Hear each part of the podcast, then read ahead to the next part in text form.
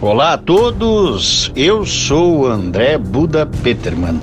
Este é o podcast 57 Minutos, onde eu realizo entrevistas com pessoas que acredito são relevantes no que tange a geopolítica internacional, aqui neste pálido ponto azul suspenso no cosmos.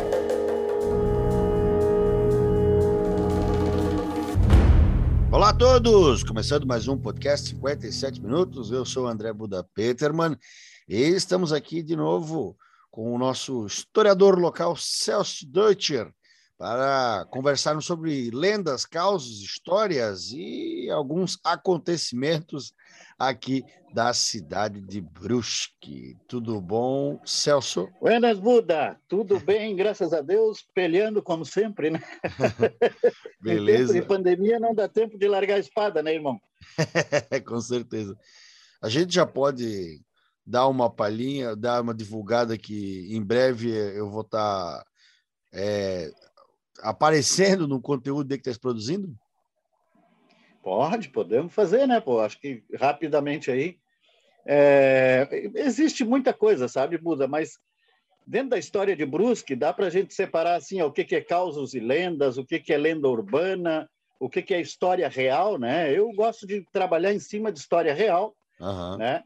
É, mesmo que essa história real, digamos assim, seja uma lenda, mas é uma história real do ponto de vista de que ela aconteceu. Tá alguma certo. coisa aconteceu, né? Tipo, Sim. Dragão da Guaviruba, uhum. tipo, essas lendas urbanas, ah, tipo Mãe d'Água, essa coisa toda, tudo isso Sim. aí é história, aconteceu, só que, obviamente, os caras aumentaram ao longo do tempo, houve todo um trabalho em cima disso, né? Uhum. É, eu, eu acho interessante que a gente tem uma, uma cultura uma cultura rica, bem forte, que um folclore bem rico na nossa cidade, é uma história recente, né? pouco mais de 150 anos, mas é, é se tratando de história é pouquíssimo, né? vamos dizer, vamos para dizer a verdade, uma civilização é, se fixar aqui, né? A nossa a nossa civilização, vamos dizer assim, né? Porque já existiam os índios antes, mas eles não tinham aqueles dados escritos, dados históricos, né? E, uhum. e, nós estamos aqui há pouco mais de 150 anos e as, as nossas lendas vêm dessas, dessas épocas aí. E é legal que tu, tu conseguiu separar algumas aí para a gente estar tá conversando. Eu acho interessante que tudo algumas, que é material sabe, histórico a gente, o pessoal gosta de ver. É, algumas, por exemplo, ó, vou te dizer uma, o Penseníquel, uhum. né? É uma, é, é uma coisa própria da nossa cultura aqui na região de Brusque, né? Uhum. Até pela nossa colonização, é, ela vem, ela tem quase mil anos. Uhum mas ela foi recriada aqui, né? Como tu sabe, ela foi recriada do nosso jeito aqui. Existe o Pensnickel lá de Baden, existe aquele dos Estados Unidos, mas já são, digamos assim, diferentes. Mas por que, que eles vieram para cá? Porque pessoas daquela localidade acabaram vindo para cá e acabaram aqui recriando, uhum. com a, a, a, eh, se adaptando ao ambiente local e até usando coisas locais, né? Sim. Tipo barba de velho. O é. Pensníquel da Europa não tem barba de velho. É, esse tipo né? de planta não cresce lá na floresta da Europa. Não cresce lá, entendeu? Quer dizer, ela cresce, cresce aqui, é um, é um, é. é um líquen, né? Ela cresce aqui, quer dizer, os caras jogaram, adaptaram a grande barba do Pensníquel e aquela coisa tenebrosa ao nosso ambiente local, quer dizer, uhum. a lenda, a, a, a história, a, o costume, né? A tradição do Pensníquel está com mais de mil anos. Mais de né? mil anos a gente pode dizer isso, caramba. É, dá para dizer que dá com mais de mil anos. Claro, ao longo do tempo ele foi se modificando, né? Foi houve uma modificação. O de Baden hoje, por exemplo, dá para nós afirmar categoricamente que ele está com praticamente 300 anos, uhum. né? Que é o que veio para cá para Brusque junto com os nossos imigrantes, né? Uhum. A Brusque, para Guabiruba, que é a terra do Pensníquel, né? Que é a nossa cidade vizinha aqui. Isso. Eu até brinco com a turma, nossa cidade satélite, mas eles não gostam muito dessa ideia. ah, eu, eu gosto de dizer assim, Guabiruba é um local independente, é uma cidade né, forte, inclusive economicamente, mas é. eu considero, se não for cidade irmã, pois eu considero a mesma coisa. Buxo Guabiruba é, está muito conectado para mim, assim. Eu acho que quando eu vou para Guabiruba eu fico muito bem, eu fico muito feliz. Eu gosto da, uhum. da do clima ali, da, da, da, das pessoas, da cidade. E então, assim, se a gente falar, ah, Guabiruba é um bairro de Brusque, a gente vai estar tá diminuindo a cidade, né? Mas claro, é claro. de uma maneira como eu me sinto, assim. Eu me sinto que, não que Guabiruba seja um bairro de Brusque, mas, mas que faz parte da mesma coisa, da, da nossa micro-região aqui. Tanto Guabiruba quanto Botuverá, né? Eu acho que faz é. parte e, e eu, eu torço por Guabiruba como eu torço por Brusque. Então, para mim, é, é, eu é até digo assim, ó, Buda, na, em relação a Guabiruba, e isso eu acho que tem que ser um grande orgulho para o pessoal da Guabiruba, que é o seguinte, cara, quando eu vou para Guabiruba, é quase eu vou lá para ver Brusque como Brusque era na década de 60. Uhum, Porque uhum. lá, eu, olha, até tive uma experiência, eu, minha esposa, minha filha, nós fomos numa padaria, sentamos lá na padaria tal, é, tinha um número reduzido de pessoas por causa da pandemia e tal, mas daqui a pouco eu comecei a prestar atenção, as pessoas que chegavam no balcão para pedir pão, isso, aquilo, tudo em alemão, cara. Eu pensei, mas olha, olha só onde é que eu tô. Aquilo para mim deu um orgulho muito grande, sabe? E Guabiruba continua mantendo culturalmente com um orgulho bom, sabe? Não aquele orgulho bobo de, de achar que é melhor que qualquer outra coisa. Não, é um orgulho bom de manter a tradição, de se falar o alemão no dia a dia, de conversar os uhum. pais tentar ensinar os filhos, né? É, ontem, aliás, sexta-feira, conversando com o Dr. Rock Dirschnab, eu acho que tu conhece, né? Uhum. Uma das coisas que ele tem orgulho é de ter mandado a filha dele estudar na Alemanha. Claro, com certeza. Porque tu não mandou para Harvard, mandou para outro lugar. Não, cara, lá é a minha origem. E eu queria justamente que ela pegasse esse costume, né? Pegasse uhum. a língua. A... Quer dizer, a Guabiruba, para mim, é uma lembrança daquilo que em Brusque, aos poucos, nós estamos perdendo, né, Buda? Sim. Hoje tu já não vê mais essa cultura de falar no dia a dia o alemão, de, uhum. de é, muitas coisas estão tá se perdendo, tudo mais, é, por uma questão de que os pais também já não estão mais é, motivados o suficiente para ensinar os filhos, os filhos perdem aí não ensinam para os seus filhos também, e por aí vai embora, vai perdendo Exato. a nossa cultura. Não, e a cidade cresceu muito, né? Ah, aliás, ainda bem que nós recebemos tantos migrantes e imigrantes, é, e são uma sorte imensa que nós temos, que a cidade ela acaba é, criando uma, uma pluralidade maior e acaba se tornando um, um centro mais é, como, como a gente eu, eu vou usar uma palavra, né, meio que remete, parece Nova York, né, mas vira aquela, aquele, aquele centro cultural, pluricultural, assim, cosmopolita é a palavra. Brusque está virando uhum. cosmopolita, sabe? Que nós temos os venezuelanos, nós temos os chilenos, nós temos os argentinos, os, os irmãos aqui da nossa região, os uruguaios, paraguaios, nós temos os brasileiros de todas as regiões do Brasil, né, os nossos uh, irmãos gaúchos, paranaenses aqui do lado, mas também os paulistas, os cariocas, os paraenses, os baianos, pessoal todo do Brasil inteiro, né, formando essa, essa teia de, de, cultura da cidade de Brusque. A gente vai evoluindo, se, se transformando nessa, nessa cidade que eu tenho certeza que a gente hoje é muito mais cosmopolita. E... Até uma, uma coisa, Buda, se tu me permite, uma, não é uma uhum. discordância em si, mas é uma, um, uma chamada de atenção. Uhum. Para nós que somos de Brusque, para nós que lutamos pela cidade, assim, ó, o cosmopolitismo ele pressupõe diversas culturas, né? Uhum. E vão para o mesmo espaço social, cultural e territorial mas cada uma é, é, preservando a sua cultura. Concordo. Qual é o nosso problema em Brusque hoje, Buda? Aí tu há de convir. É que nós esquecemos de preservar a nossa cultura, uhum. a cultura local.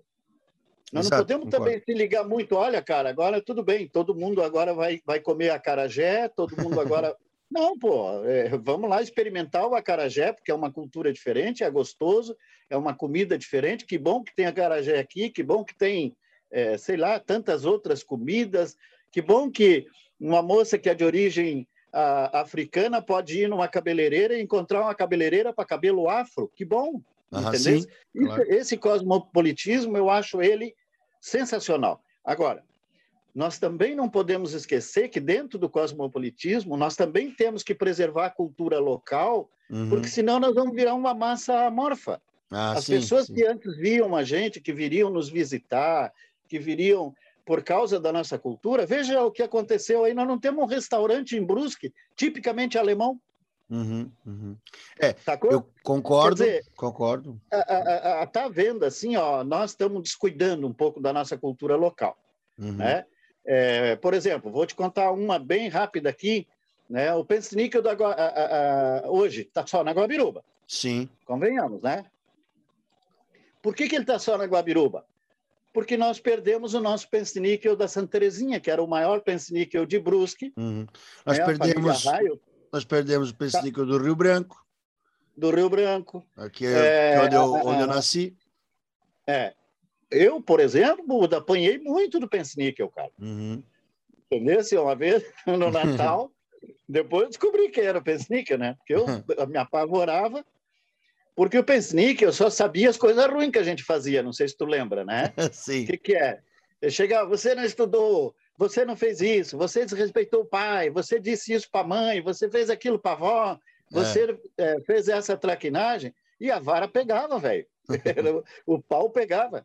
Eu lembro que uma vez, Buda, eu me escondi, existia aqueles caixão de lenha do lado do fogão, uhum. que era um caixão enorme, assim, sabe? E o caixão lá em casa estava vazio. Sim. O que, que eu pensei? Quando eu vi que o pensinique veio, eu me meti para dentro daquele caixão e fiquei quietinho lá. Só que o, o, pai e a mãe viram que eu estava lá dentro do caixão. Uhum. E, obviamente, que ele já tinha tido um papo com o pensinique. Rapaz, eu apanhei tanto dentro daquele caixão que tu não tem noção, bicho. Apanhei até no céu da boca. E o cara dizia tudo que eu fiz de errado, né? Uhum. O, o pensníquel aí do, do Rio Branco, o pensníquel do, dos raios ali da Guaviru, ah, da, da, da Santa Terezinha, né? Que é o uhum. que eu uhum. conheci um pouco mais, assim. Ô, bicho, os caras, né? O pensníquel que vinha com a Kliskindel, Kindle, né? é, eu não sim. sei se te lembras que se o teu lá vinha com a Kindle, né? Vinha, vinha, vinha. Vinha? Vinha. É, que era a Nossa Senhora vestida de noiva, uma coisa assim, sabe? Uhum. É, ela dava uma aura mais, é, é, como é que eu vou te dizer? Uma mais angelical, mais, assim, né? Mais angelical, sabe? Tu olhava para ela e, pô, tu dava aquela regada, sabe? Agora, o Pense Níquel mesmo, é, bicho, tu tá louco. Aquilo ali é, é uma coisa do, é, do Concordo. É, é, isso mesmo, assim. Eu acho que aqui também a gente está nesse espaço para tentar resgatar esse tipo de coisa. Eu acho que a gente deveria é, tomar como... Todo mundo que é pai, né? Deveria tomar como, como uma missão, passar para frente tudo esse tipo de coisa. É, também tem, falando de Natal também, tem, a, tem a, o dia de São Nicolau, que você dá bala para as crianças, né? Porque né, esse é o nosso dia de entregar doce. Tá? Existe o dia do Halloween americano, beleza, mas não é a nossa cultura. Existe o dia de Cosme e Damião, existe no Brasil inteiro, mas aqui claro. nunca, nunca foi tão forte, talvez. Mas o, é. o dia de São Nicolau é o dia que é. você, a criança faz o ninho, um ninho e o, ou um pratinho, né? E o Nicolau vai lá e coloca a, o, o, doce. Exatamente, é. Exatamente. E veja, veja que coisa extraordinária. Aliás, deixa eu te contar uma coisa antes. Por exemplo, ó, eu, uhum. isso tu também já ouviu falar. Os poloneses trouxeram para nós que, que, que, os poloneses são parte da nossa cultura de Brusque, né? Principalmente o alemão, o polonês, o italiano, né? E depois o português também, né? Uhum. Hoje a maioria praticamente já é português. Mas veja, os poloneses trouxeram para nós a, a, a, figura do Papai Noel preto. Certo. Sabe? Lembras? O Papai Noel preto, que trabalhava mais aqui pelo centro, que pegava a piazada, ele é próprio da cultura polonesa. Uhum. O que, que ele é? Ele é o pensníquel praticamente nosso também. Então, uhum. a gurizada dos polaquinhos conhecia o pensníquel, mas o que eles realmente tinham medo era do Papai Noel preto. Pelo fato de já ser preto, né, cara? Porra, é o Papai Noel preto, porque ele vinha todo vestido de preto. Ele era quase que a imagem da, da morte com aquela foice, sabe? ele era algo assim, um negócio. Então, no imaginário popular da criança, se tinha alguém que ele não queria ver no Natal, era o Papai Noel preto. Portanto, ele tinha que se comportar durante o ano. Sim. Né? Portanto, ele tinha que respeitar o pai e a mãe, ele tinha que fazer os trabalhinhos dele em casa, varrer terreiro, que a mãe pedia, a menina enxugar a louça, arrumar a cama, sabe? São coisas educativas que, que hoje, se mandar mandar minha filha de nove anos arrumar a cama, ela já me enfrenta. Ah, pode, quer, criança não pode trabalhar, não sei que nada, cara. Papo furado, né? Sim. Agora, eu ensinei ela que o Pense Níquel, no final do ano, vai pegar ela, se ela continuar fazendo isso. Uhum. Né? E a primeira vez, cara, primeira vez que ela viu o Pense Níquel, tu não tem noção. A reação dela, ela tinha quatro anos, ela quase morreu. Foi numa, naquela, numa, numa desses desfiles aqui no centro de Brusque, foi a primeira vez que ela viu. Uhum. Ela estava fazendo graça. Eu pensei que não é nada, ele não pega coisa nenhuma. Quando aqueles caras saíram daquela carrocinha, cara, que pegaram, meu, tudo. Qualquer coisinha que acontecia aqui em casa, o que, que eu dizia para ela? Filha, cuidado, eu pode uhum. vir para te pegar. Então, ó, por favor, faz direitinho, que aí no final do ano não dá problema, filha. Daí vai estar tá tudo bem. Entendeu? Sim. É, aí sim, eu quero chamar a atenção para uma coisa, Buda, muito interessante, que eu acho assim, ó. É uma cultura? É. Nós uhum. temos que manter. É uma coisa nossa, Buda. Temos. É parte daquilo que nós somos, cara. É uhum. a nossa alma como uhum. ser humano. É por uhum. isso que muitas pessoas vieram para cá, muitas pessoas gostam da nossa cultura, vêm nos visitar, tudo mais tal. Então, a gente tem que manter isso aí. Uhum. Isso eu admiro na Guabiruba, cara. Sim, eu tenho sim. uma admiração extraordinária por aquele pessoal lá, aquela uhum. turma lá da, da, São, da Associação São Pedro, né? se não me engano, que mantém o, a Sociedade do Pensanique ou alguma coisa assim. Tu já viu, Buda? Aquilo tem fila de quilômetro, às vezes, para entrar é. lá para ver o. É. Quer dizer, virou é. uma coisa também de fomento até econômico para o município. Sim. Sabe? Das pessoas ir visitar o município, por exemplo, eu vou todo ano. Uhum. Né? Ano uhum. passado não teve, mas eu vou todo ano. O uhum. que, que eu faço lá? Eu consumo um refrigerante, eu acabo consumindo um docinho, uma outra coisa, eu acabo pagando uns um, um centavos ali para entrar lá dentro para ver, para curtir isso, porque é uma uhum. coisa que me faz bem. Então eu pago por uma coisa até cultural, quer dizer, nós podemos mensurar isso aí como uma coisa que além da nossa cultura é também uma coisa que gera desenvolvimento econômico, sabe? Sim. E, e nós está faltando muito para nós em Brusque isso, assim, ó, de, de ações que gerem também desenvolvimento econômico. Uhum. Por que que tu foi para a Polônia? Só para pegar neve, pô, tu podia ir para qualquer parte do mundo. É.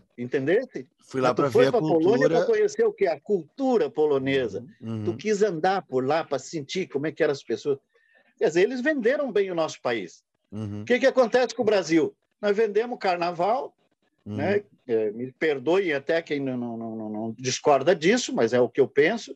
Pô, vão lá para o estrangeiro, cara, levam as mulatas do Sargentelli para vender o Brasil, cara. Uhum. O que, que eles estão vendendo? Sexo fácil, um monte de coisa. Quer dizer, não é que eu sou um, um cara avesso a essas coisas, não, pô. Mas eu acho que devia lá vender a nossa multiplicidade cultural. Uhum. Dizer para os caras: você quer ver como é que era a Alemanha em 1860? Vai visitar Guabiruba.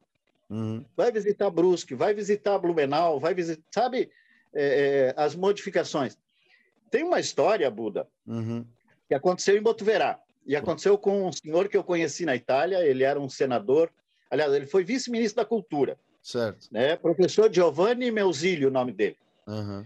Sabe o que ele veio fazer em Botuverá? Não, não. O que ele veio fazer? Estudar aquela língua que eles falam em Botuverá, que não é italiano, né? Bergamasco. Como é que é o nome? Bergamasco. É o Bergamasco. É. Ele tem um livro sobre esse assunto para estudar como é que a língua se manteve 150 anos praticamente intacta, uhum. sendo que em Bergamo não se fala mais como se fala aqui. claro. Termos que se usa aqui que não se usa lá, mas se usava em 1860, sabe? 1870. Uhum. Mas que aqui está preservado. Então, tu vê, para um ministro da cultura da Itália vir aqui estudar, olha a riqueza cultural desse negócio, cara. Quer dizer, nós conseguimos manter culturalmente, o Botuverá é muito bom nisso também, né?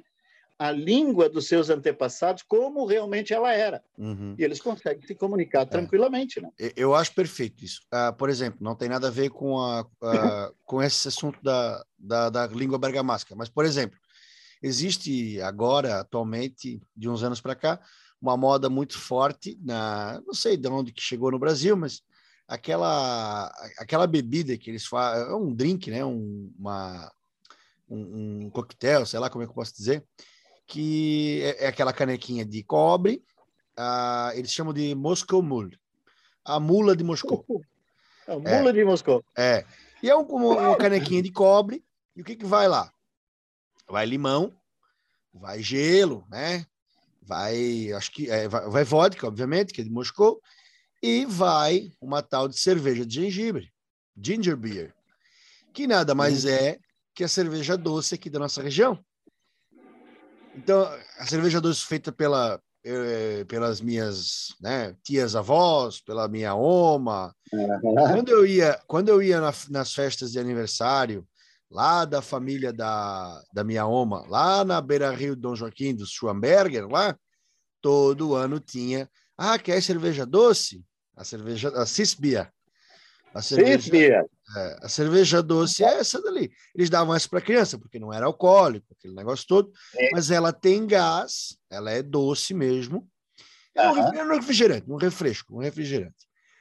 E, e aí, era natural, não? É, é. E aí o que, que acontece? Quando eu descobri esse, esse drink, ele falou ah, como é que é feito isso aí? Ah, tem ginger beer, não sei o quê, isso aí tu só consegue comprar importado. Aí eu pensei assim, que mané importado? O que, rapaz? A tia Úrsula fazia isso lá, lá nas festas. É só pegar o, o gengibre e fazer. Uhum. Uma receita antiga. Pô, o pessoal do Gabriel sabe como... todo sabe fazer. A, a, a, fazer. As mães, as omas. Agora, tu, tu, tu, tu, já viu falar como é que se fazia isso antigamente? Quando não, não tinha geladeira, por exemplo, não se tinha gelo? É. O que, que eles faziam? Pegavam uma garrafa de vidro, né? Uhum fazia a mistura, né? Gengibre, acho que açúcar, mais não sei o quê, enfim, fazia. Que era um refrigerante, né? O Cisbia. É, é. Pegavam a rolha, botavam na, na, na, na boca da garrafa, pegavam um barbante e amarrava ele com toda a força, porque aquilo ali fica para explodir, entendeu? É um, uhum. Porque a hora que ela vai fermentar, a fermentação ali dentro é um negócio maluco, né? É. Ela pegava um barbante, amarrava bem, amarrava o barbante, e aí ia lá no quintal e fazia um buraco no chão e enterrava as garrafas. Caramba! E botava uma tábua por cima para não pegar sol naquela região ali, para ele ficar bem geladinho, para no domingo, que era quando se tomava cisbir, né? Uhum, uhum. geralmente na festa de domingo, que era a maionese, a, a, a, comida especial de domingo e a cisbia, uhum. né? principalmente a gurizada. Mas os adultos tomavam muito. E aí sim, tu ia lá no quintal, tirava a garrafa, né? passava uma aguinha qualquer ali, e aí abria ela, aquilo explodia como uma a nossa ah, champanhe, é uma coisa assim, né? como a champanhe. É. Ela explodia de uma maneira tal, com uma força e aquilo ali, então, depois de fermentado, ficava um gosto. Tu deve lembrar disso, eu lembro muito bem disso. Uhum. Né? Depois eles fizeram até aquele refri, a pureza, te lembra? Uhum, uhum. É, como é que chamava? A pureza, é, pureza, a, pureza de rancho a queimado. Né? fez, né? É. O gasosão? Para tentar... Gasosão. É. Para tentar imitar Cisbia. Uhum. Foi uma tentativa e era muito gostoso. Até hoje tem, eu acho que, não sei se tem ainda tem, pureza, tem. mas... Né? Eu lembro que daí tu comprava já no, no, no, no, no boteco, tu comprava pureza. E quando, meu, quando chegava uma garrafa de pureza em casa, era só para quem. só no domingo. e muito especial. É. Então, é, tu vê, isso daí é uma coisa muito própria nossa também, o, o, o Buda, uhum. da nossa cultura, sabe? É, que é fazer é, tudo em casa. É, os americanos têm um negócio chamado faça você mesmo. É Não sei o... se tu já viu falar nesse, do, do it né, yourself. Vai... Faça você mesmo. Que, que, é desde fazer uma prateleira, fazer, é, enfim, tem de tudo e inclusive eles têm em algumas partes dos Estados Unidos se mantém ainda o costume de se fazer o refrigerante, uhum. se fazer a cerveja, né? Hoje está voltando muito a coisa de nós fazer cerveja em casa. Sim, sim. Né? Se tu olhar na internet, tá cheio de coisa ensinando como faz cerveja em casa. É, é verdade. E no, nos tempos antigos nossos de Brusque era praticamente isso, né, cara? Uhum. É, eu, eu é? acho legal. Essa preservação a gente tem que ter, né? E, é. a, por exemplo, fazer em casa a sua conserva, né? O, o chucrute, o é. rollimops, né? São coisas ah. assim próprias aqui da, da, da região, de, de, todas as regiões colonizadas pelo alemão, né? O rollimops. É. A cachaça ah. também, né? É, falando em rollimops, tem uma história, Buda, muito interessante, hum. que é uma lenda urbana, né? Uhum. É, antigamente, nós em Brusque tínhamos o costume de pescar no Itajaí Mirim, uhum. né, onde nós tínhamos ali uma infinidade de peixes. Eu até peguei aqui ó, é, é o livro do Lars Kniz, o Sentinela do Passado, uhum. onde ele conta assim, alguns, só para nós ter uma noção, por exemplo, de peixes que nós tínhamos ali no Itajaí Mirim, desde o robalo, o peixe aipim, o tajabicu, a carpa, o saguru, o cascudo, a viola manteiga, joaninha, traíra, muito camarão de água doce. Caramba. Muito camarão de água doce, principalmente nesses, é, nesses riachos que é, desaguavam no Itajaí Mirim. Certo. Né? Nós temos relatos, por exemplo, muitos aí, por exemplo, da família é, Siegel, Siga. Que os caras comiam camarão toda semana do riacho aqui da Águas Claras, que deságua cá embaixo no Itajaí Mirim, né? Caramba! e um outro peixe muitíssimo cobiçado do Itajaí Mirim era as enguias. Ah, sim. Por que as enguias? É. Porque ela fazia o home ops. Hum. Então, o que, que a gurizada, o que, que a gurizada para ganhar um dinheirinho dos donos de boteco fazia? Eles iam para Itajaí Mirim tentar caçar enguia. É que o, que o pessoal chama de enguila, né? Enguila. É, ou, enguila. Ou lá por cima, lá pro, acho que é Bato Grosso, é o Mussum, né? Mussum. É. é. e tem uma história, Buda, é uma lenda chamada Mãe d'Água, nossa, uhum. aqui do Itajaí Mirim. Os pais, para evitar que os filhos. É, porque isso tinha que fazer com mergulho. Uhum. E hum. tu caçava o, o, principalmente a enguia, ou a enguila, e o cascudo na toca. Uhum. Então eles faziam uma lança né, com uma ponta bem afiada e eles mergulhavam no rio e iam para as tocas caçar uhum. o cascudo lá dentro da toca. Uhum. Né?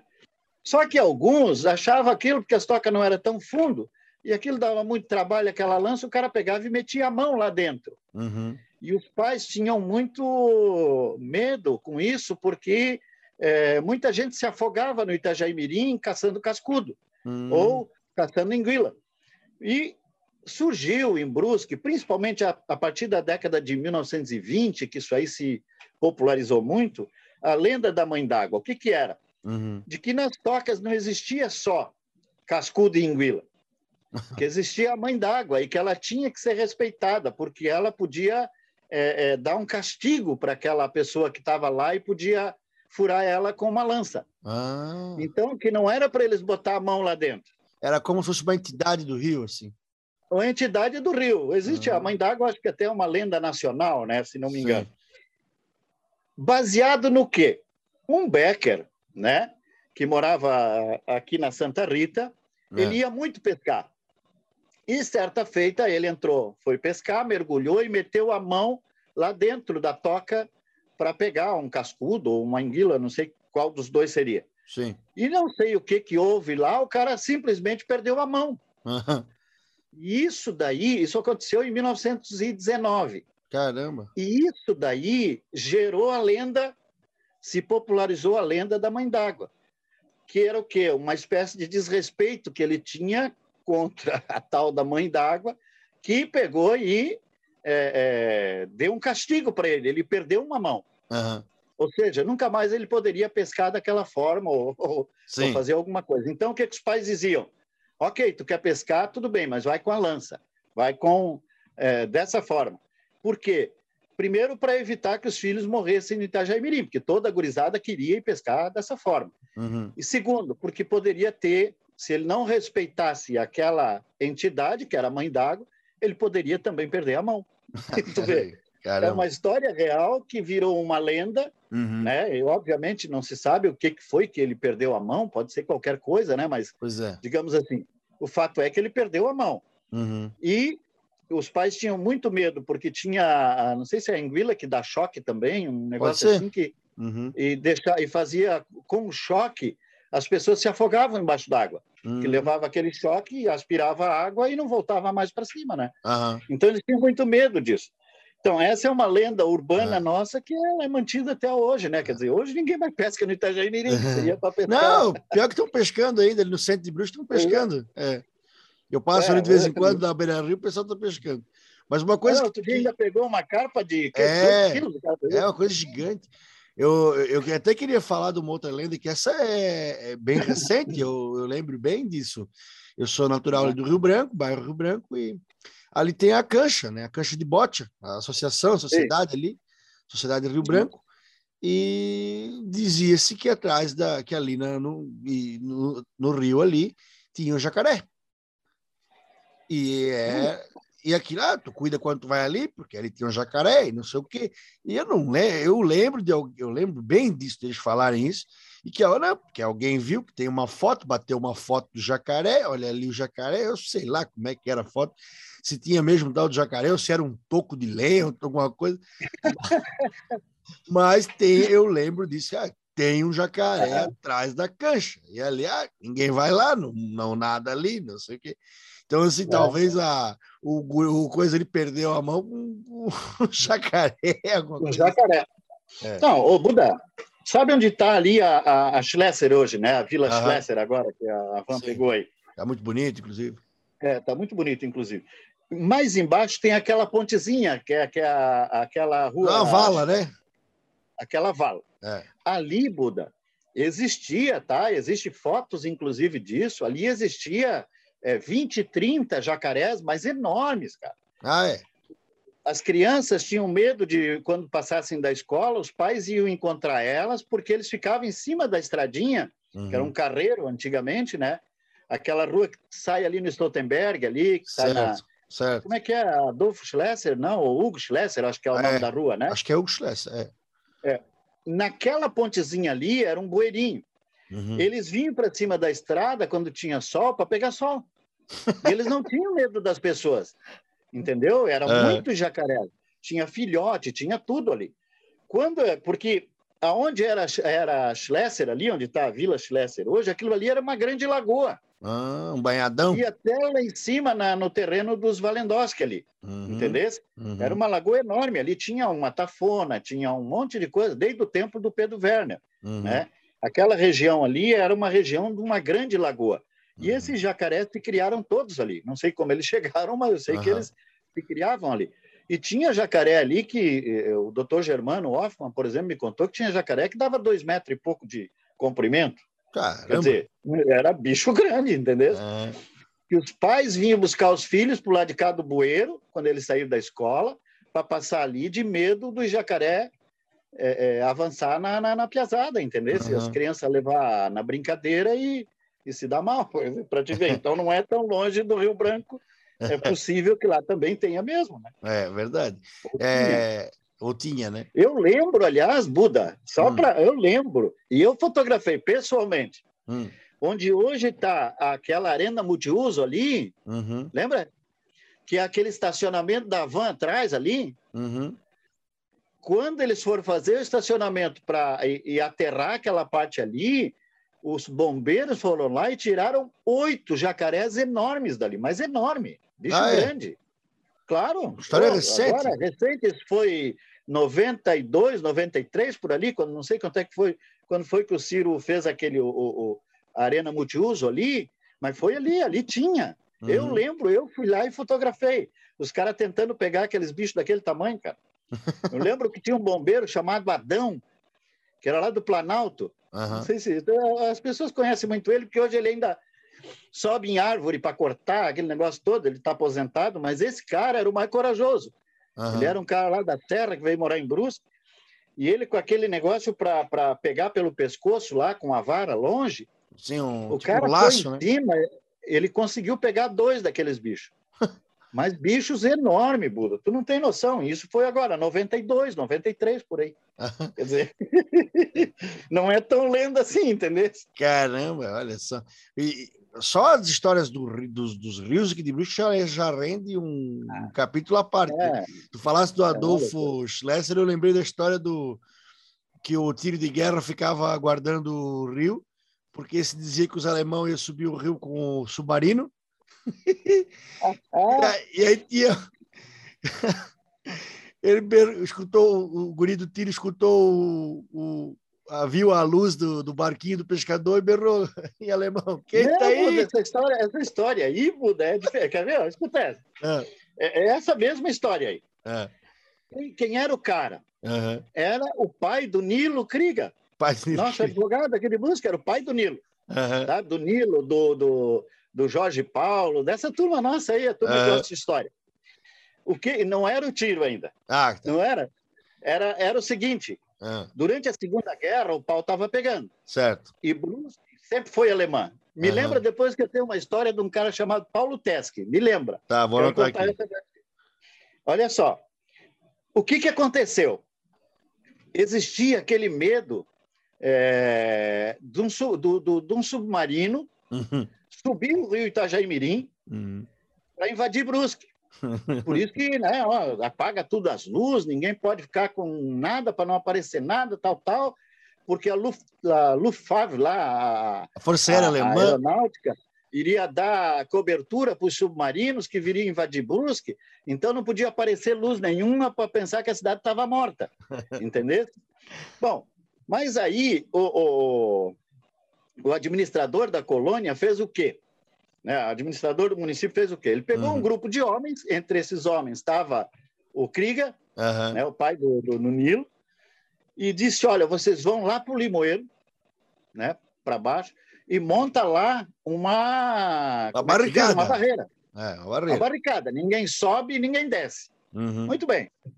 Os caras foram, mas a noite estava assim, calma, tranquilo. Os caras levaram uns litros de cachaça Uhum. E os caras foram para lá e se atracaram a beber e não sei o quê. E daqui a pouco o, o vigia escutou um barulho na água. E não tinha luz, não tinha nada, né? E aquele barulho na água cada vez maior, entendeu? É. Cada vez maior. Aí o cara alertou todo mundo e gritou para o barulho na água: quem vem aí? No meio da noite, na escuridão. Aí o cara que estava vindo disse assim: é o Adolf. Ah, deu um rebu, cara. Meu Deus do céu, o próprio Hitler está vindo para Brusque. O que, que nós vamos fazer, gente? Vamos tocar fogo? Vamos fazer o quê? Porque eles não tinham nada, tinha, sabe, uma outra arma, uns pedaços de pau, enfim, os é, caras, é. sabe, era uma loucura. O cara, quem vem aí? O cara respondeu lá na escuridão, é o Adolf. Ah, deu um rebu, né? Meu Deus, estamos mortos. O que, que nós vamos fazer? Vamos atirar no Hitler, pô? Tá é. louco, cara? Vamos matar um líder da Alemanha e tal? Vamos perguntar de novo para confirmar. O cara grita de novo: quem vem daí? É o Adolf, porra! Cara, o Adolf já sabe a nossa língua. Ele disse, porra! Mas continuaram pensando. Disse, não, cara, diz para ele, para ele não se aproximar. Aí tal, falar em alemão pro cara, disse, bom, ele só vai entender alemão, né? Disse, ah, é. não, não, que Adolf é? Seu Adolf Krieger, porra! Deixa passar!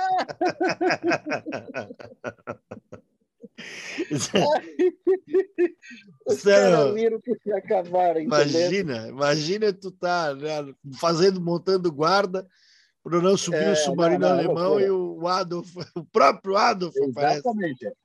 Mas Exatamente. A, a, nossa região teve bastante né, essa, essa, essa ligação assim, né, com alguma coisa ali da Alemanha nesse período. Teve é. alguma comunicação, alguma coisa, alguma tentativa de contato?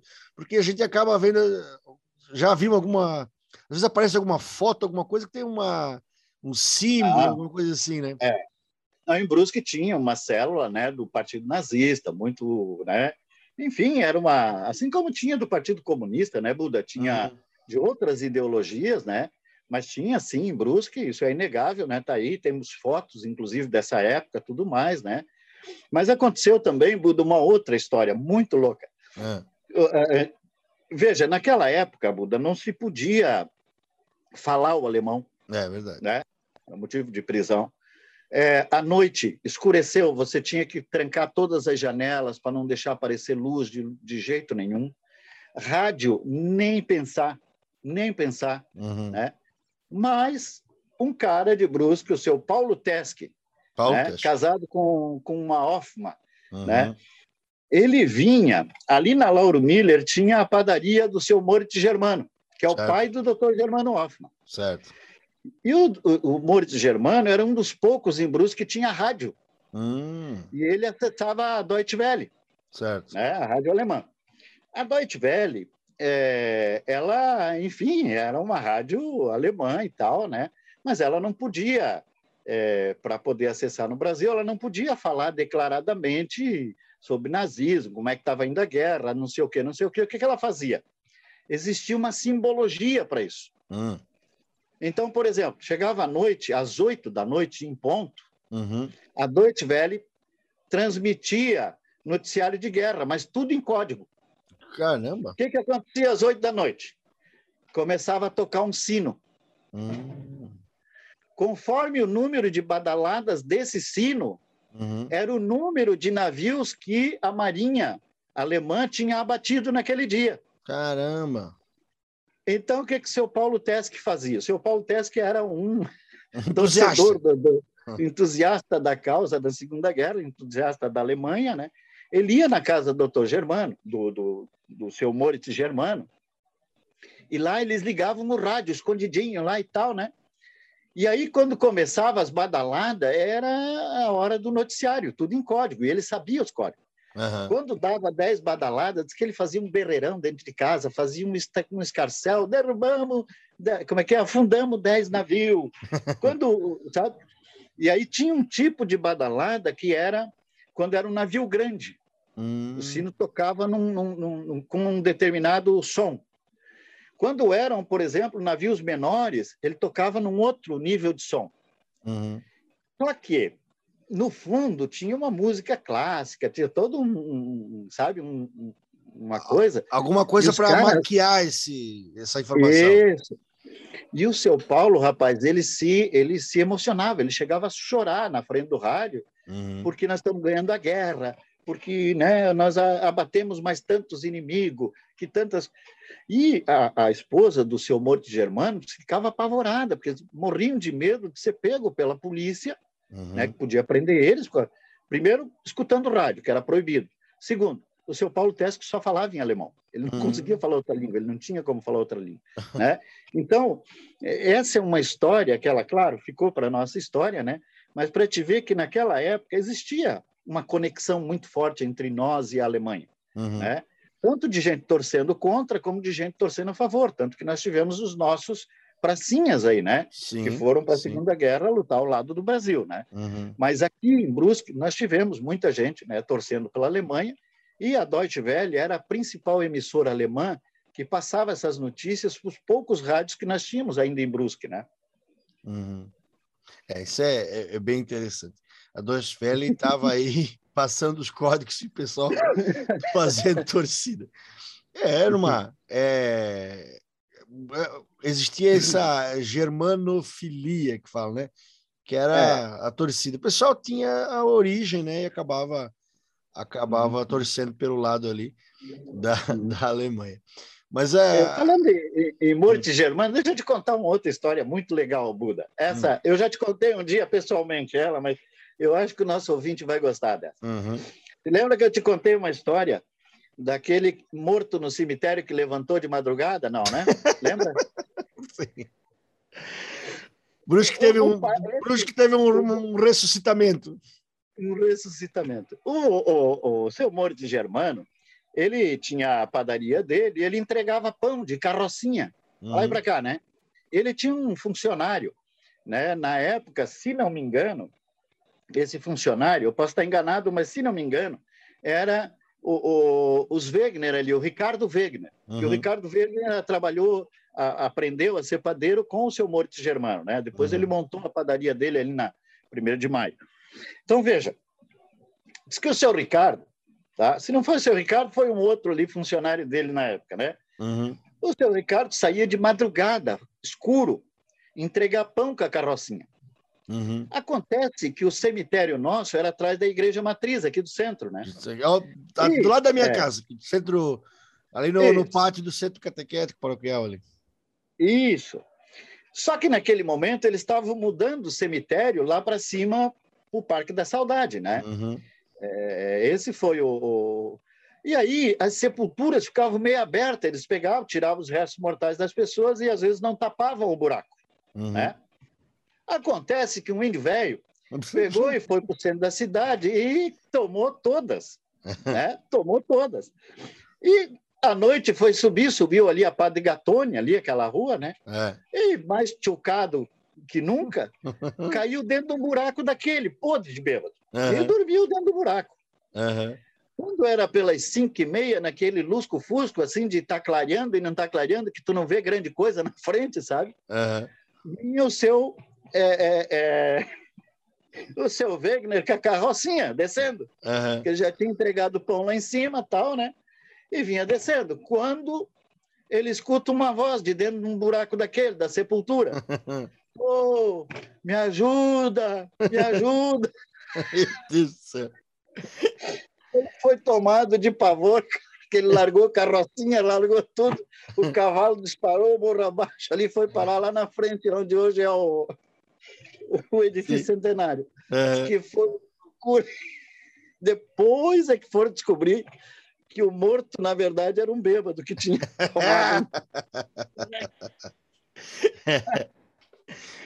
Por nada que o cara não morreu do coração. É, matou o padeiro. É. Mas isso aí. Ai, ai, ai.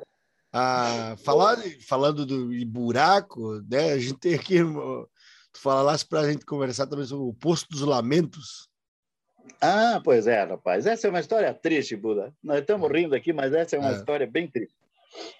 Brusque teve poucos escravos, sabe? Uhum. Nós tivemos aí, pelas minhas contas, nós chegamos a oito, nove uhum. escravos. Os nossos escravos, a maioria, eram escravos de casa, aqueles, sabe, passadeira, é, doméstica, é, foram poucos. Mas o Pedro Werner, que foi o, digamos assim, um dos primeiros moradores de Brusque, né? Uhum. Inclusive ele que acolheu os primeiros imigrantes quando chegaram aqui. Ele morava aí nas imediações é, do início da rodovia Antônio Raio ali, uhum. ali na Praça Vicente Só, em frente uhum. ao Bandeirante, por ali ele morava, né? Uhum. E o Pedro Werner tinha escravos, uhum. né? Está confirmado. Tem, eu tenho, por exemplo, registro de compra e venda de escravos, né? O Caramba. filho dele, por exemplo, né? Comprou e vendeu escravos, tudo mais, né? Porque o contingente de escravos era mais para Itajaí, uhum. né? Porque a, a colonização era é, é, era portuguesa, né? Então o português usava muito essa coisa do escravo. O alemão, o italiano, esse pessoal não usava muito, mas tinha, teve, teve oito ou nove. Eu não tenho muita é, convicção, mas oito eu tenho certeza. Uhum. Muito bem.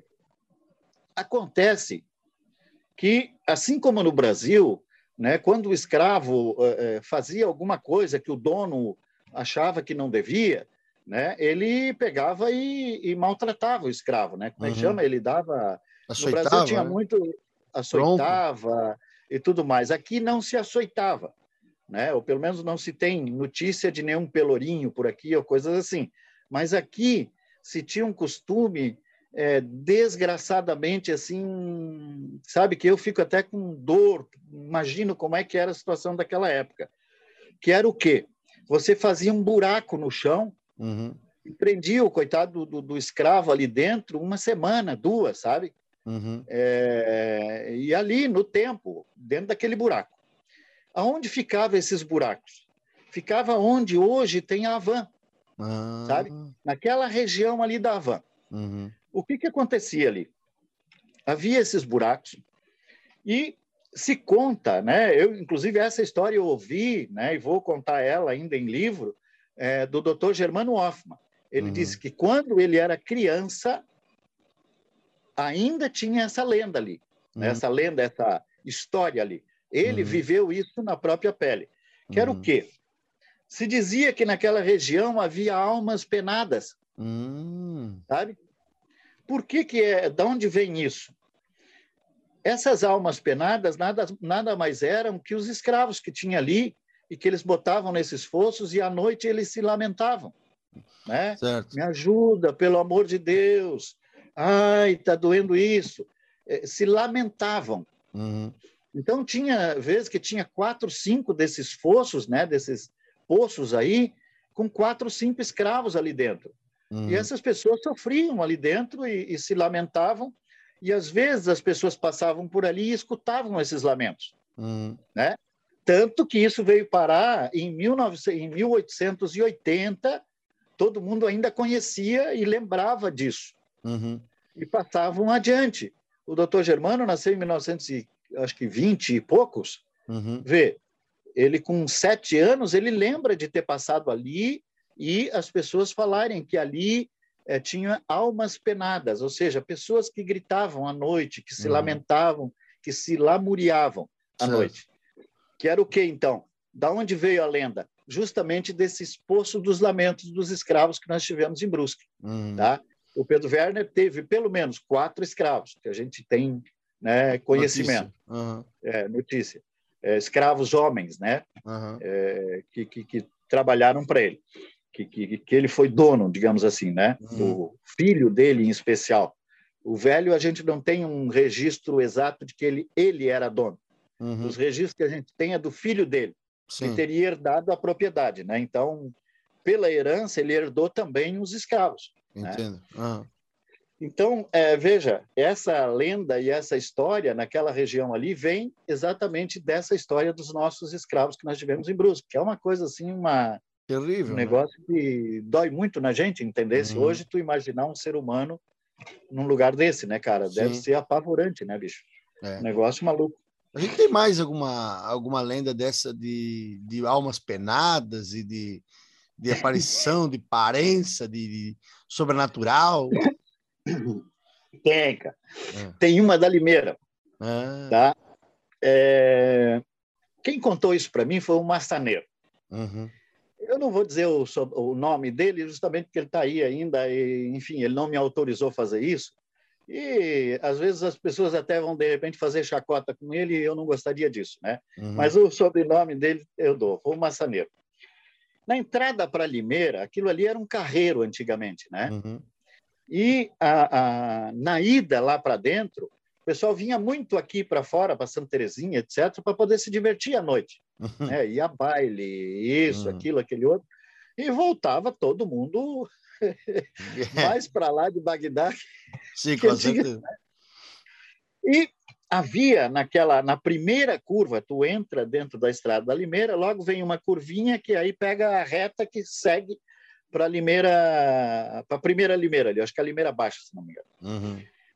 Naquela curva era um mato virgem dos dois lados. Uhum. E ali havia uma entidade Uhum. que agredia as pessoas à noite, Ó, com pedra, com pau e que não sei o quê, e que eles acharam muitas pessoas ali derrubadas no chão, com paulada na cabeça, com, sabe?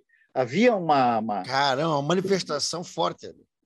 um negócio brabo assim, sabe? Uhum. Então, a- a- o que que acontecia? As pessoas, o cara estava cheio de cachaça, ele ia lá e, e duvidava.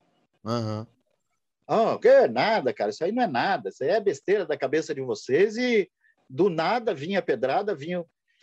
O que que se dizia? Que ali existia uma entidade que não gostaria de ser incomodada, Uhum. Sim. entendeu? Ah, inclusive, um estaque que depois eles compraram aquelas terras, o cara me confirmou essa história. Não, realmente ali tinha uma coisa, uma alma penada, ou sei lá o quê, que Alguma não coisa. gostava né? de ser, é, de ser é, como é que se diz? Confrontada. É, dizer que era confrontada. Ele não gostava de ser confrontado. Então, se tu passasse tranquilo, tu ia embora. Agora, se tu confrontasse, já era. E aquilo ali Caramba. passou ao longo do tempo, tu vê. Até hoje, esse maçaneiro lembra disso e ele lembra que eles tinham um respeito enorme por passar por ali para não, não mexer com a tal da entidade, entendeu? Uhum. Cara, pedrada. Volta e meia alguém acabava tudo quebrado. Coisa de louco, cara. É. Hum. Ó, assim, a... eu gosto muito muita desse, coisa, eu gosto muito coisa desse tipo de lenda. quer ver? Hum, É, tem uma outra coisa muito interessante lá no Ribeirão do Mafra, por exemplo. uhum, Lá existia um, um, como é que era o sobrenome dele? Um Clabundi, uhum. da família Clabundi, que é super conhecido em Brusque, que o cara era vidente. Ó, oh, o Nostradamus de Brusque. O Nostradamus de Brusque. E tu chegava lá e ele contava a tua história inteira. Ah. Olha, tua história é essa, aquela, aquela outra, tal, tal, vai acontecer isso contigo, com aquilo, tal, tal, tal, você não, não fale com fulano, com ciclano, porque vai te fazer mal, bababá. O que, que os pais faziam? Eles levavam as crianças lá, para ver o futuro das crianças. Caramba! E um cidadão foi levado lá, e chegou lá esse Clabunde disse para ele, olha, é, eu não estou conseguindo ver muito bem aqui tudo o que, que vai acontecer na tua vida, mas olha, você vai ser é, tal coisa na vida, tal coisa, mas tu vai morrer com 20 anos. Caramba! Não, o pai ficou puto, né, cara? Meu Deus, eu trouxe meu filho aqui para te dizer que ele vai morrer, cara. E o que, que ele vai fazer da vida daqui para frente, tal, tal, tal, tal. É, acabou levando ele lá de novo, o cara desmentiu para não, não, não acontecer nada. Sim. Problema. Quando o cara tinha exatos 20 anos, um cavalo deu um coice na cabeça do cara, o cara morreu. Caramba! É, doido, né? Ah, Quer dizer, puta que pariu, cara. Aí, aí o cara ficou com uma fama enorme, sabe? Porque todo uhum. mundo conhecia essa história desse rapaz. Uhum. Né? E o cara realmente era promissor, ele era um professor, já tinha se formado, tudo mais, já estava dando aula no Feliciano Pires, uhum. tudo mais. E de repente, sem mais nem menos, andando a cavalo, caiu do cavalo, o cavalo deu-lhe um coice bem na cabeça do cara quando ele fez 20 anos. Caramba! e o vidente tinha dito que com 20 anos ele ia para o pau. E a gente tem muita história de, de vidente, de benzideira, bem, esse tipo de coisa é bem forte aqui também, né? Hum.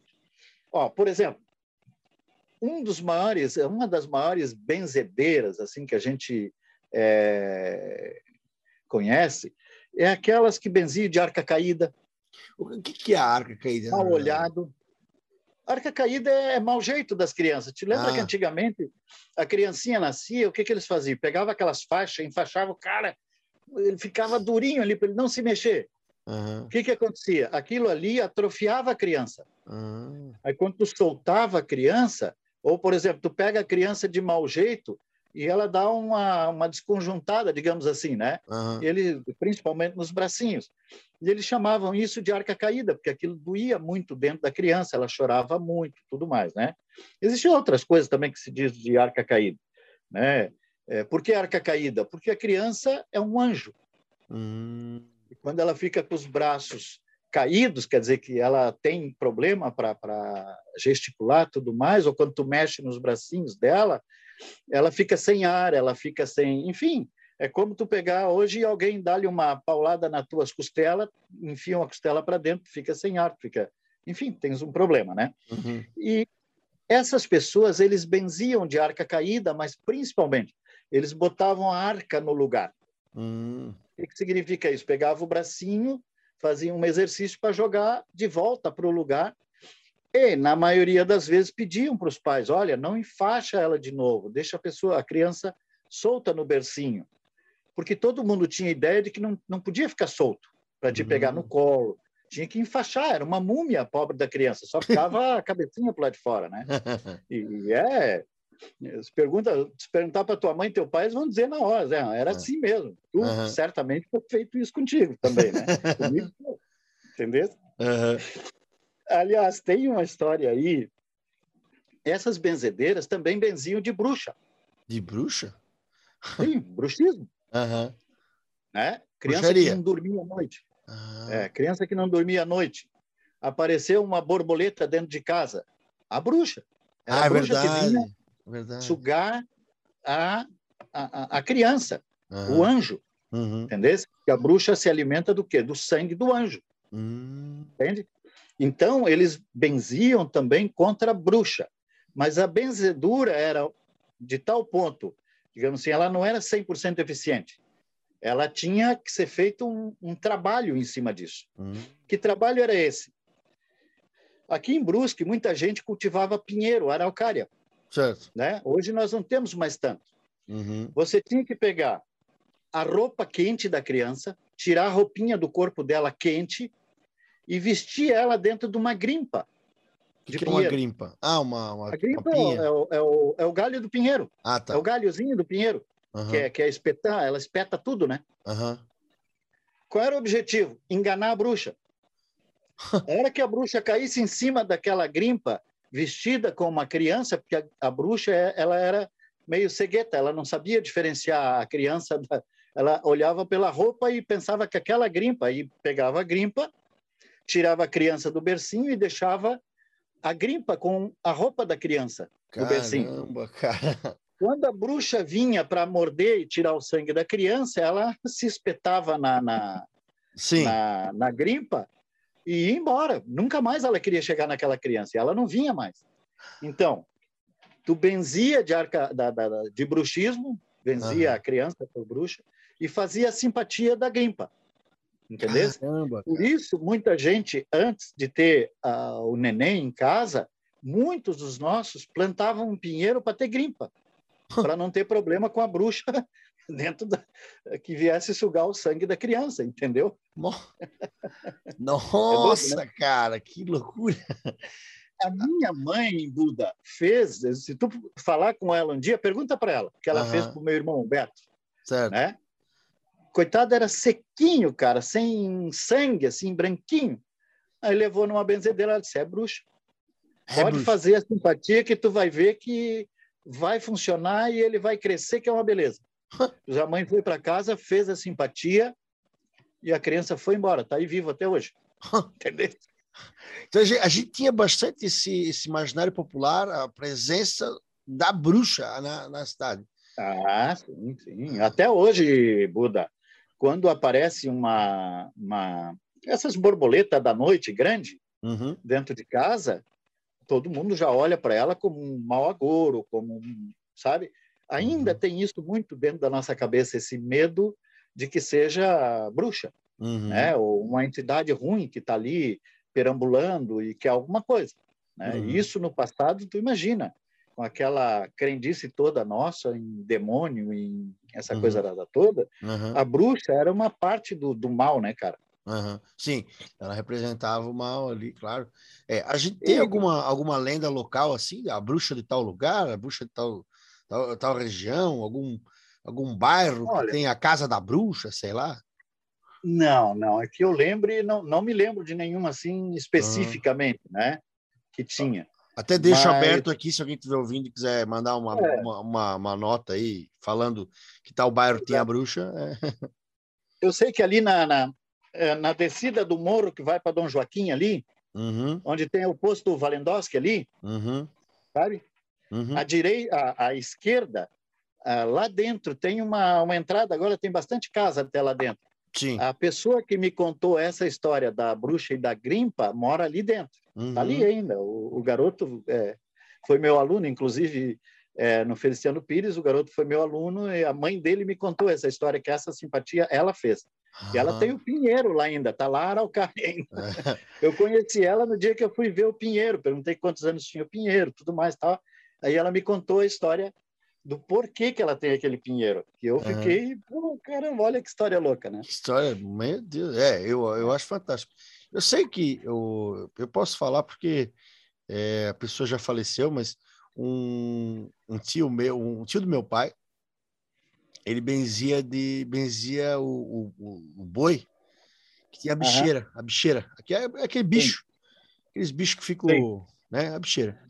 E, uhum. e dizem que quando ele, ele, ele, rezava em alemão, ele tinha uma, uma reza lá, o tio Alice, Alice Saivet, uhum. ele começava a rezar. No que ele começava a rezar, as, os, as bicheiras iam caindo. Mas não era só ele começar, já começava a cair.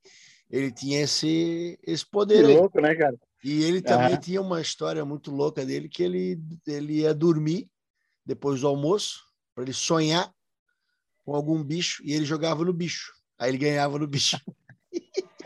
e dava certo. É, oh, até hoje, cara, essa história de sonhar é. com bicho aí, a minha mulher é viciada, tá louca. Eu não, não, não, não, gosto de jogo, né? Mas eu, assim, tem, tem muita gente que até hoje nessa história. Uhum. Mas já que tu falou em, em, em nessa coisa de benzedor, de. Uhum. Nós tínhamos em Brusque, Buda, é, a nossa origem alemã, italiana, polonesa, ou seja, o branco europeu, uhum. tipicamente o branco europeu, nós tínhamos muito problema chama, com, com a chamada trisa. Trisa. Uhum. Isso. Que era o quê? O amarelão. Uhum. Né? Que, enfim, hoje é né, uma doença bem conhecida. Nós tínhamos em Brusque muitas pessoas que faziam aquelas garrafadas, uhum. sabe? Uhum. Eu lembro, por exemplo, seu Lula Tabarelli, famosíssimo. do Dom Joaquim. É. é famosíssimo esse cara. Esse cara é, curou muita gente de trisa, sabe? Uhum. Tu ia lá, tu comprava, comprava. Tu ia, ele, ele gostava de fazer para ajudar e tal, então tu dava um trocado para ele, né? E ninguém nunca soube o que, que tinha tudo dentro daquela garrafa. Assim, ele, ele fazia e junto vinha uma benzedura, junto, tal, tal, patrisa, tudo mais. Ele pegava um galinho de arruda e ficava dando com aquele galinho de arruda na tua cabeça, molhado na água, que ele dizia que era benta, né? E ele ficava ali, falava, falava, falava, falava, falava, falava. O seu Tabarelli, ele é descendente de italiano e de polonês. Ah. Né? Então ele falava tanto italiano como polaco. Uhum. E essas rezas ele benzia em polaco. Caramba! Então ele ficava com aquele galinho de arruda na cabeça do cara, que dava um fedor. Eu fui benzido por ele, inclusive. É? E depois ele te dava a garrafada. Uhum. Aquilo ali, bicho, tu tomava um, um, copinho daquele troço que tu tinha que tomar todo dia de manhã em jejum, uhum. Um copinho da garrafada. Cara, aquilo ali tu saía pegando fogo, sabe? Aquele tinha cachaça junto, tinha um, um monte de coisa ali, tu ficava forte, entendesse? Uhum. E, e, tu via a, a doença sair de ti, assim. Caramba. Em uma semana, cara, tu tava bom. Uhum. Né? Então tinha o seu Lula Tabarelli, tinha um outro cara muito mais antigo chamado Lúcio Rocha. Uhum. Esse cara era um policial, no tempo que Brusque tinha três, quatro polícias só. Uhum. né? Não era essa galera toda aí, né? É. Três, quatro policial. E esse cara, ele fazia essas garrafadas aqui no centro. Né? Ah. Por que, que ele fazia as garrafadas? Também, mesmo objetivo. As garrafadas eram para quê? Para melhorar a trisa, uhum. é, tinha outras coisas, para o fígado, né? É para. Enfim, tinha vários males que esses caras é, faziam essas garrafadas. Por exemplo, uma criança, ela vinha. Como é que se diz? Vinha. Estava meio amarelada lá, não uhum. conseguia crescer direito. O que, que eles faziam? Né? Faziam uma garrafada para criança, bem mais fraquinha, certo. que ia gema de ovo, ia uma parafernália de coisa, né? Uhum. Que ia dentro para a criança crescer, quer dizer, era um fortificante, esse é o nome, fortificante. Um tônico. É? Hoje, é, hoje nós temos Sadol, aquelas, é. sabe, que viraram remédio isso daí. Por uhum. quê? Porque os caras pegaram tudo que esses caras que faziam garrafada, é, botavam dentro daquela garrafa e transformaram isso num remédio. Uhum. Né? O, o Jorge Buttiger, né, que foi o primeiro farmacêutico nosso de Brusque, uhum. depois o filho dele também, né, que, que até, aliás, um dos mestres do seu Axel Wilrich, que faleceu recentemente aí da farmácia Lindóia, certo. o seu Wilrich foi aluno do filho do Bettiger. Né? Inventou o, o, o xarope melagrião, que uhum. inventou uma série de coisas que depois foi comprado pelo laboratório catarinense. Né? Sim, é, com certeza. Então, é, esses é... caras aí, o Lula Tabarelli, o Lúcio Rocha, e tiveram vários outros, sabe? Teve grandes mulheres em Brusque, não me ocorre o nome agora aqui, mas eu conheço alguns, né? Que faziam garrafadas, por exemplo, para a mulher logo depois que ela ganhou neném, uhum. né? Para ela é, se fortificar, tudo mais, tal, tal, né? Certo. É, para, enfim, eram garrafadas para te melhorar o, o, teu corpo, digamos uhum. assim. Né? E falar em saúde, eh, tinha alguma outro tipo de doença também naquela época que o pessoal tratava dessa maneira diferente aí? Bom, eu vou contar o, o milagre, mas não vou contar o santo, tá? Para não dar problema.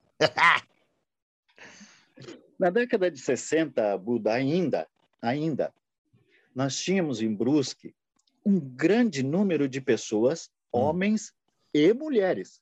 Certo. Com as duas principais doenças é, sexualmente transmissíveis da época, que era a sífilis e a gonorreia. Hum. E é, não, não tinha cura, né, cara? A única coisa, a sífilis até hoje, eu acho que não tem cura, mas essa outra doença, é, principalmente a penicilina, ajudava a, a, amenizar os, os problemas e a segunda, a gonorreia, então era uma, ela curava, né? Uhum. E aí eu, eu entrevistando a pessoa, ela disse assim, olha, eu não quero que diga meu nome e tal, porque isso é, né? Não, não, quero me meter nesse troço, porque, enfim, né? Uhum. Muita gente ainda hoje vive dessa época e não, não é bom.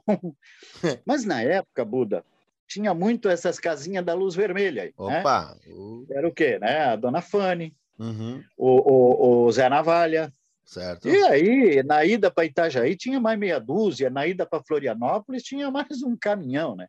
Uhum. E os homens iam para lá e nesses inferninhos é onde eles pegavam essas doenças, né? Uhum. Principalmente essas duas. Chegava em casa e aí ia ter a relação com a esposa e passava para a esposa, uhum. né? Mas tinha outros casos, e aqui é por isso que eu não posso dizer nomes, né? ah. que acontecia diferente. O uhum. homem era tranquilão, ele não ia nesses inferninhos, e lá um belo dia o cara amanhecia com a doença. Ai, caramba! O que que, da onde ele pegou? Não era uma nem duas, nós tínhamos muitas mulheres, muitas, né? Não sei te precisar quantas, digamos 1% é, das mulheres de Brusque tinham amantes, casadas, mas com amantes. Ei. E os amantes passavam para elas e elas passavam para os maridos. Então, é, chegou no consultório desse médico que me contou a história, né? já disse aí que é um médico, né? faz muito tempo que ele me contou essa história. Chegou um belo dia que foi um casal lá e chegou na frente do médico e disse: Olha, nós dois estamos com essa doença. O médico concluiu que sim, tal. Uhum. O médico pediu para a esposa sair para lá de fora do consultório, pegou o cara e disse: Escuta, tu foi ou não foi para o inferninho? Disse, não, doutor, nunca fui. Não, não, não teve jeito. Tal. Então, como é que tu tem? Porque o normal era o homem passar para a mulher. Ah. Muito bem. Ele deixou passar para não expor a esposa do cara, ele mandou chamar ela um outro dia. Uhum. Chamou ela e intimou ela. Escuta aqui, ó, teu marido está com essa doença, você também está, Sim. O que é que aconteceu? Ah, hum. doutor, é que eu sou amante do fulano de tal. Puta que pariu. Ai, o cara também tinha, porque ele consultava no mesmo doutor. Uhum. Então, é, é, e não foi, ele disse, olha, não foi um caso, nem dois, foram vários casos que ele pegou no consultório dele, né, que tinha. Porque nessa época, Buda, era uma época muito escassa de remédios. Hoje nós temos muito remédio. Nessa uhum. época, a penicilina era um dos únicos remédios para esse tipo de, de, de, de, de coisa, né? Uhum. E era muito difícil de curar, né? Como hoje ainda, principalmente sífilis, é um negócio complicado, né? De? Sim. De curar. Acho que nem cura ainda.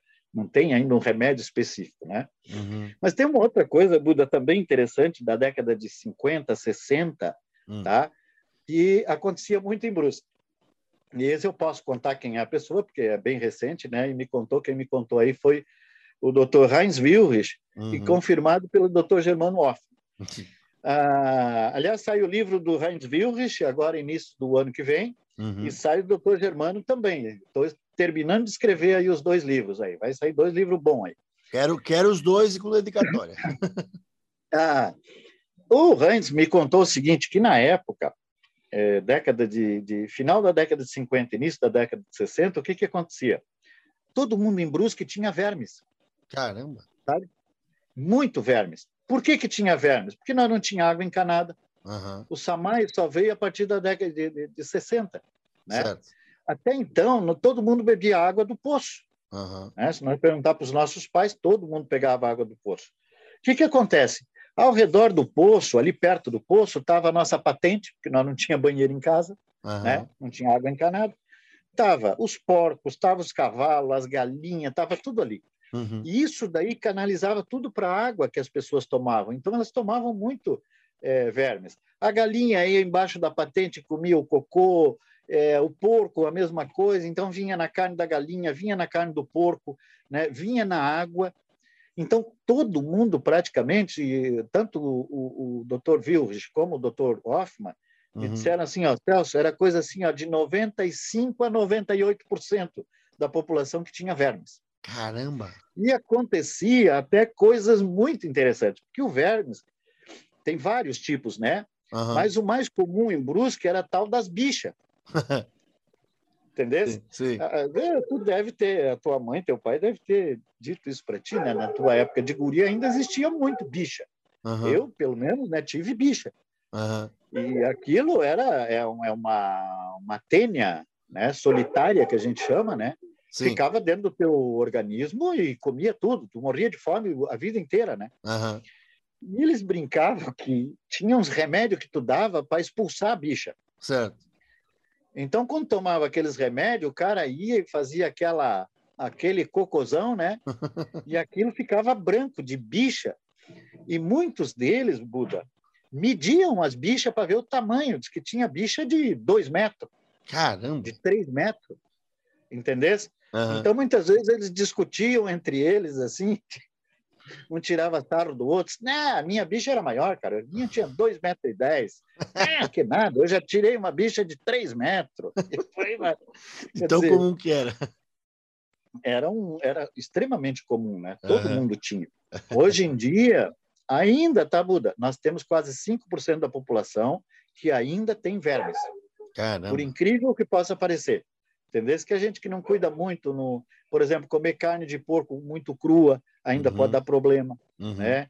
É, nós temos o nosso churrasquinho de igreja ali, que quando a gente come ele muito cru também pode ter, né? Porque pode ter sido de algum açougue aí, por isso que eles fecharam o cerco em cima dos açougues clandestinos que eles chamam aí, né? Uhum. Que também não é tão clandestino assim, a gente sabe, né? Certo. É, porque ainda não tinha os cuidados necessários de higiene e tudo mais e muitos, muitas dessas carnes às vezes traziam ainda vermes, algumas coisas que eles não passaram pela, passavam por aquela fase de, de, de, é, de gelo em tantos graus lá e tudo mais para poder eliminar esse tipo de coisa que tem nas carnes, né? Uhum. Entendeu? Então hoje ainda mais ou menos 5% da nossa população continua ainda tendo vermes. Né? Por incrível que isso possa parecer. Por incrível que possa parecer. Mas é, não, é isso aí.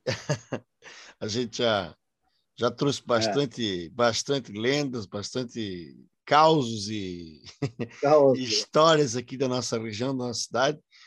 Fica aí o, é. o registro de algumas delas, algumas já, já estão em livros, outras vão estar em breve.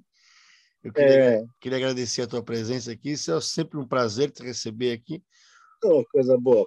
E o pessoal coisa gosta... boa, nós podemos conversar sobre isso, cara. É, é, e o pessoal gosta de, da, das histórias lendas e histórias de Brusque. A gente vai tentando uhum. reunir mais. É, uhum. Eu prometo aqui que eu tenho um, um, um, apanhado de lendas sobrenaturais aqui da nossa região que eu, ah. vou, que eu vou compartilhar contigo e em breve a gente vai produzir um material legal sobre isso. Que bom, que bom. Vamos Beleza? mesmo, vamos ver. Estamos junto aí para ser parceiro nessa aí, porque eu acho que é uma, é, é uma coisa muito legal, faz parte da nossa cultura Buda. Nós temos que resgatar isso, deixar registrado isso, sabe? Uhum, uhum, com certeza. Então, só queria desejar para ti é, uma boa noite. A gente gravou isso no, no domingo à noite, dia 12 de setembro. É, obrigado aí pela presença. Se quiser deixar um agradecimento final também, pode deixar aí para o pessoal que está ouvindo. E, sei lá, uhum. tá fazendo propaganda do lançamento de algum outro livro. É, esse ano aí eu tô, Buda, tô assim trabalhando muito, tô com seis livros que eu estou escrevendo tudo ao mesmo tempo, né? Vem aí também para abril do ano que vem o livro dos 150 anos do do, do, do Cons Carlos Renault, do colégio, né? Cons Carlos Renault, que foi fundado pelo pastor Sandreski em 1872, uma história linda para caramba da educação em Brusque, né? Da educação evangélica, especialmente em Brusque. Uhum. O livro do, do do seu Witkowski, que está para sair aí a qualquer momento, né, do seu Adolfo Witkowski, que foi um dos grandes é, contadores de Brusque, né? Está uhum. Tá vivo ainda, graças a Deus, conosco aí. O livro do seu Heinz Wilrich, né, o primeiro cara dono de um laboratório em Brusque, né, de um laboratório de análises clínicas. O livro do Mano Hoffman, que está para sair aí a, dia 1 de novembro, talvez seja o primeiro que eu vou lançar esse ano aí. Dia 1 de novembro sai no aniversário do Mano Hoffman, que é o dono do Laboratório Hoffman também. Uhum. Nós vamos uhum. contar um pouco dos 30 anos do Laboratório Hoffman e um pouco da história do Mano, da lida dele com, como laboratorista, né? Uhum. E tem outros aí, tem vários outros aí que a gente está trabalhando já. Né? Vamos contar a história do Vinagres Heining, cara. Legal. Né, que já faz cento e, é, é, e, tantos anos ali também. Descobrimos um registro que em 1863 nós já tínhamos uma fábrica de vinagre em Brusque. Caramba. Né? Eu só não consegui ainda fazer a ligação com os Heineken, mas eu acho que tem. Uhum. Né?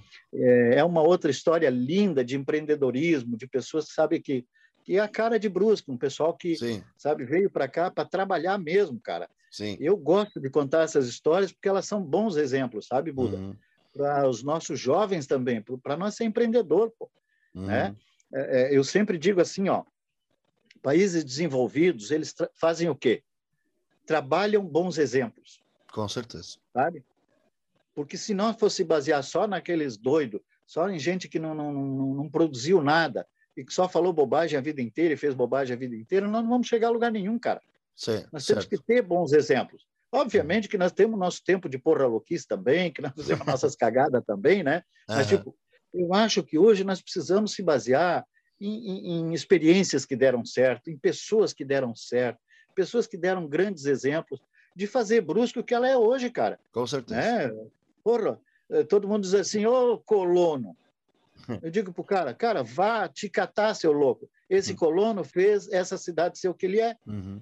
é. Esse colono aí, ó. Eu então, sempre então, digo essa cara, do o colono, chamado de colono virou um xingamento, mas na verdade não, na verdade deveria ser não, um elogio. Né? É uma pessoa Outro que dia, trabalha, é uma pessoa que trabalha bastante, acorda cedo, né? Lavra a terra ou sei lá, ou, Exato. ou de animais, Exatamente. um vencedor. Os nossos antepassados, Buda, os teus, os meus, o de muita gente que está nos ouvindo aí, uhum. o que, que eles pensavam? Eles se matavam lá na roça, cara, lá no, no na empresa, lá na fábrica, lá não sei aonde, para dar estudo para os filhos, para os filhos não sofrerem tanto, tanto quanto eles. Uhum, com certeza. E, pô, nós vamos desfazer uns caras desses? Como Nunca. que nós vamos fazer uma coisa dessa? É, o colono. É, é, é cuspir então, o colono, é o, esse cara. o colono é o nosso herói, cara. É o nosso herói, é isso aí. Tá bom, meu irmão? Um grande Valeu. abraço. Olha, obrigado aí pela oportunidade mais uma vez. Valeu. Tá? E vamos trabalhar junto aí, vamos fazer uns projetos junto aí. Esse aí mesmo, das lendas de Brusque. Pô, vamos fazer, cara. Com certeza. Vamos fazer, então, tem tá. muita coisa legal. Eu, muitos relatos, inclusive, assim, que eu consegui colher pela internet, porque a internet é boa para isso, ela consegue conectar né, muita, muitas coisas. E ah. então, em breve a gente produz aí um material legal sobre, sobre essas lendas sobrenaturais aqui da nossa região. Forte legal, abraço. Legal, legal. Forte abraço, um abraço. a todos. E este foi o 157 minutos que eu nunca faço na hora. Até a próxima. E este foi os 57 minutos com André Buda Peterman. Mais um podcast que orbita a podosfera do Berrocast.